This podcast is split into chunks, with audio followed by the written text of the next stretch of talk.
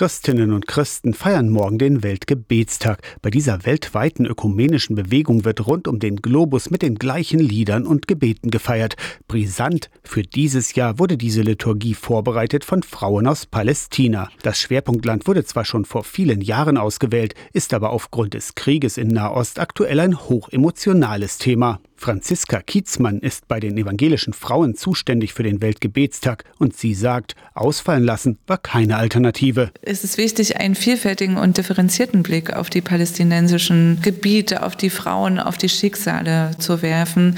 Ich erlebe in den Berichten, die ich hören durfte, es gibt vor allen Dingen viele, die für den Frieden sind bestätigt auch Katrin Schwarze aus Nordhausen. Sie war vor einem Jahr selbst in Israel und im Westjordanland und hat palästinensische Frauen getroffen. Muslime, Christinnen, Jüdinnen, die alle ein Gedanke eint. Wir suchen in allem, was uns begegnet, das Positive im Leben und die Kraft für ein friedliches Miteinander da zu sein. Der Reiz des Weltgebetstages ist für viele der Blick über den Tellerrand, das Eintauchen in eine fremde Welt, Neues erfahren über ein unbekanntes Land in dem auch viele Christinnen und Christen leben. Die Kollekten am morgigen Weltgebetstag unterstützen Frauenprojekte in Israel und den palästinensischen Gebieten, zum Beispiel die Menschenrechtsorganisation Machsam Watch, sagt Franziska Kietzmann. Wo israelische Frauen jeden Morgen an die Checkpoints gehen und allein schon durch ihre Anwesenheit für Ruhe, für nicht ganz so viel Durcheinander und